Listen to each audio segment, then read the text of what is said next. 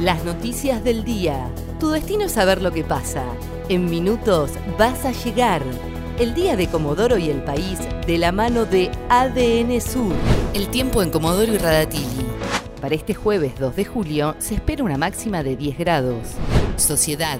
Investigan dos casos de coronavirus sin nexo epidemiológico en Comodoro. Este jueves, la titular del área programática sur, Miriam Monasterolo, explicó que las dos personas con COVID-19 que no tienen nexo no están relacionadas entre sí, por lo que intentan determinar dónde se contagiaron. En total, hay 81 casos en Comodoro, pero aseguró que hasta el momento no hay personas internadas, ya que todos son asintomáticos o con síntomas leves.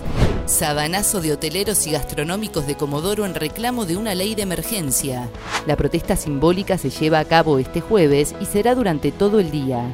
Una manera de visibilizar el reclamo fue colgar sábanas en las ventanas de los hoteles. Piden por medidas que ayuden a paliar la difícil situación que atraviesa el sector en medio de la pandemia. Por una medida de fuerza, no hay colectivos en Radatili.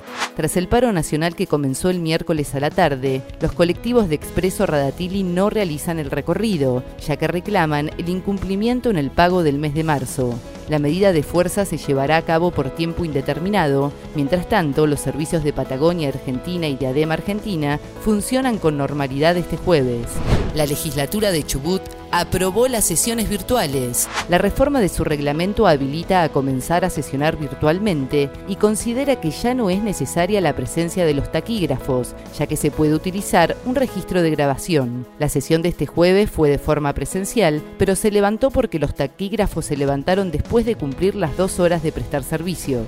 Nacionales. Este jueves aprobarán los protocolos para la vuelta a clases en Argentina el Consejo Federal de Educación, con la participación de los ministros de Educación de las 24 provincias, se van a reunir este jueves en asamblea virtual para aprobar los protocolos mínimos y obligatorios para la vuelta progresiva a las aulas cuando la situación epidemiológica lo permita.